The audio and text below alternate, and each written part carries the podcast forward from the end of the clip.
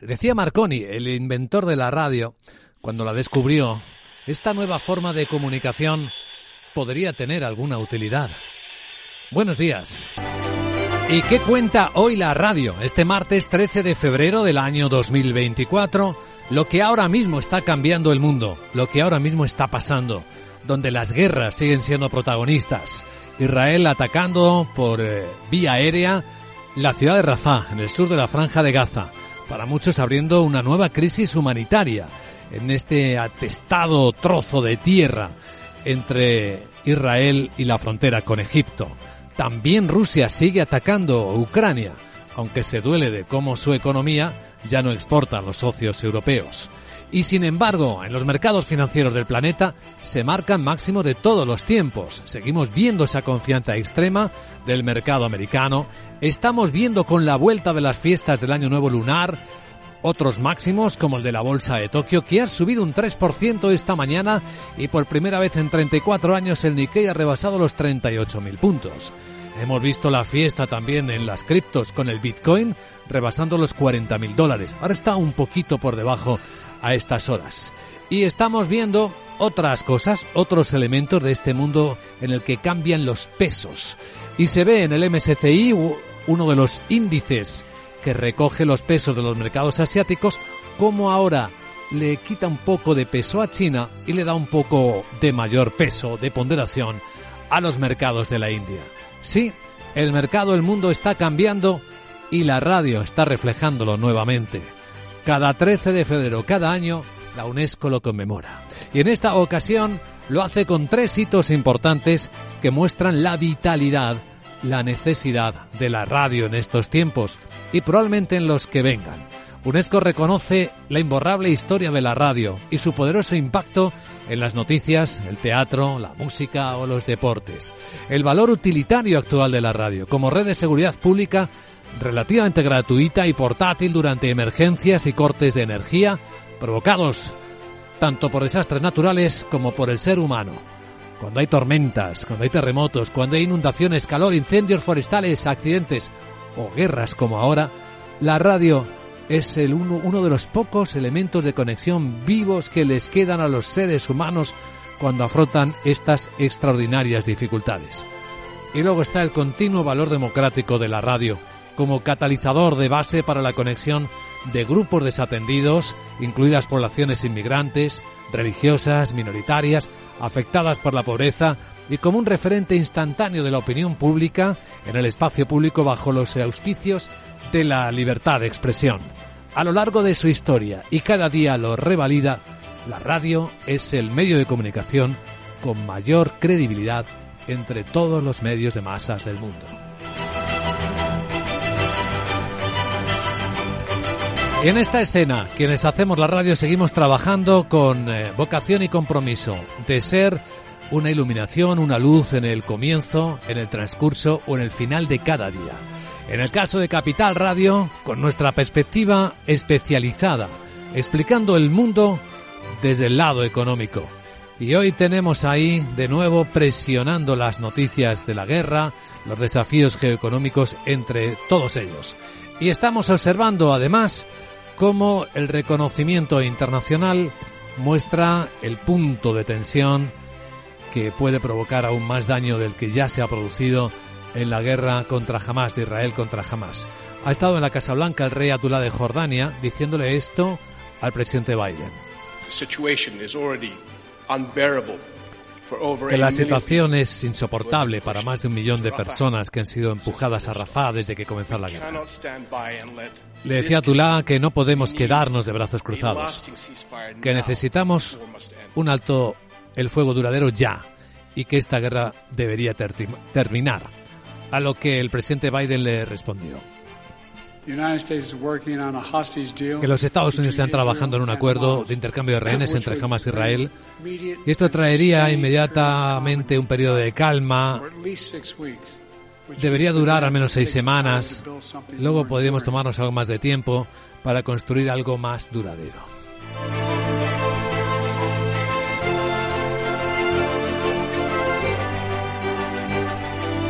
En el despertar de Europa tenemos a los agricultores que siguen protestando. Con alguna novedad, los pequeños transportistas han desconvocado el paro indefinido que convocaron el fin de semana.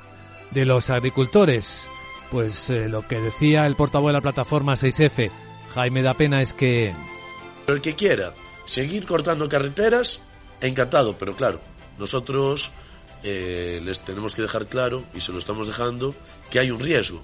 Hay un riesgo por las estructuras del Ministerio Interior de que vayan a tener agresiones físicas. Los agricultores en España, en toda Europa, esperando la iniciativa de la Comisión Europea, que debe estar a punto de aprobar nuevas medidas. Ayer algo anticipó el comisario Dombrovskis. Vamos a estar en directo en Bruselas a las 8 y 10, y 10 en Canarias con Clara Aguilera, es eurodiputada socialista, miembro de la Comisión de Agricultura y Desarrollo Rural para evaluar las posibilidades. Y tras ella entraremos en la gran tertulia de la economía con Rafael Moreno, Miguel Córdoba y Carlos Blanco hasta que abran las bolsas de Europa. Hoy van a hacerlo con recogida de beneficios, al menos al principio. Recortes bastante comedidos que son los que están apuntando ahora mismo los futuros del Eurostox. Una bajada de tres décimas, con los futuros americanos que no bajan ni una. El SP está en los 5.037 puntos y con el escenario positivo que hemos relatado ya de los mercados asiáticos, esperando el gran dato del día. ¿Veremos a la inflación americana en Estados Unidos bajar por debajo del 3%?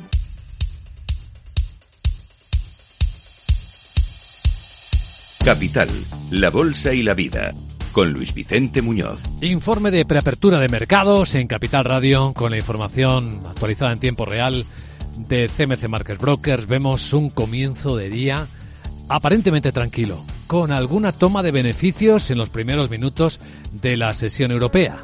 Pueden estar entre la una, una y tres décimas las correcciones, que es lo que marcan los futuros.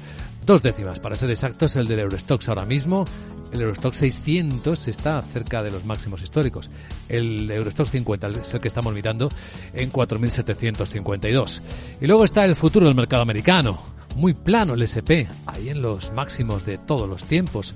5.038 en un día señalado que vuelve a traer como protagonista otra vez a la inflación. Sandra Torrecillas, buenos días. Buenos días. Los inversores europeos hoy cuentan para comenzar el día con esos nuevos máximos que hemos visto de 34 años en el índice Nikkei japonés, con las bolsas chinas que siguen cerradas por el festivo del Año Nuevo Lunar y con los máximos del Dow Jones en Wall Street, el número 12 desde que comenzó el año. Y es en Estados Unidos precisamente donde hoy tendrán la principal referencia. El IPC de enero que dará pistas sobre hacia dónde se dirigirán los tipos de interés. Nicolás Fernández director de análisis del Banco Sabadell. Hemos pasado de, unos datos macro que apuntaban a, un entorno de leve recesión o de leve ralentización, como se quiera llamar, a unos datos macro que están mostrando junto con los resultados empresariales, sobre todo en Estados Unidos, que están mostrando una fortaleza importante que parece que al final no va a haber esa, esa leve recesión. ¿no? Por lo tanto, eh, es bueno que baje el IPC, no significa que los tipos no vayan a acabar bajando tarde o temprano, pero lo que está claro es que tiene que retrasar las expectativas del mercado. Será interesante comprobar si la inflación cae por debajo de la barrera del 3%. Las previsiones así lo anticipan, un descenso desde el 3,4 hasta el 2,9 y sería la menor subida en tres años. Para la subyacente también eh, se espera una moderación desde el 3,9 hasta el 2,7%. En Alemania y la zona euro esperamos índice de confianza inversora ZEW de febrero, que podría mejorar, y tendremos emisiones de deuda en España, Italia y Alemania. Bueno, y seguimos teniendo resultados empresariales, aunque la parte gruesa ha pasado. Aquí están hoy los de Michelin. El gigante francés de neumáticos, que baja el beneficio en 2023 un 1,3%, afectado por las reestructuraciones. Sin embargo, su resultado operativo ha alcanzado una cifra récord de casi 3.600 millones de euros y ha superado claramente las previsiones. Además, anunció un programa de recompra de acciones de hasta mil millones de euros y espera un impacto marginal de la crisis del Mar Rojo. Hay más resultados que nos están llegando justo ahora. Como los del mayor operador de viajes de Europa, TUI, que supera previsiones con un beneficio operativo en el primer trimestre fiscal de 6 millones de euros. Parece poco, pero es que se esperaban eh, números rojos. Em, gracias, eh, sobre sobre todo a la fuerte demanda de viajes. Mantiene su perspectiva de un crecimiento del 25% en el beneficio operativo para 2024.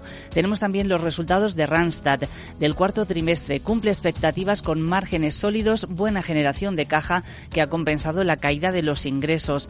La compañía alemana de hidrógeno Nucera, en la que participa ThyssenKrupp, que eleva sus pedidos en el primer trimestre fiscal gracias a la mayor demanda de su tecnología de electrolizadores. Ah, claro, la voz. Sandra, seguimos con el repaso de los protagonistas de este martes, entre los que vuelve a estar en el mercado de España, Talgo. Bueno, vamos a seguir eh, la evolución de sus títulos. Ayer bajó más de un 6% por esas dudas sobre la posible OPA de la firma húngara Magyar Vagon. La clave, recordamos, eh, de la operación es el visto bueno de los acreedores del fabricante de trenes a un eventual cambio de control de la empresa española. Además, según el diario Expansión, el gobierno de Hungría apoya la compra de Talgo a través del fondo estatal Cornius. Eh, y según el confidencial, BBVA, CaixaBank y Santander están analizando procedencia de los inversores del consorcio húngaro antes de dar el visto bueno a la compraventa del fabricante de trenes. A continuación, vamos a examinar cómo están las cosas, pero con la perspectiva de Wall Street.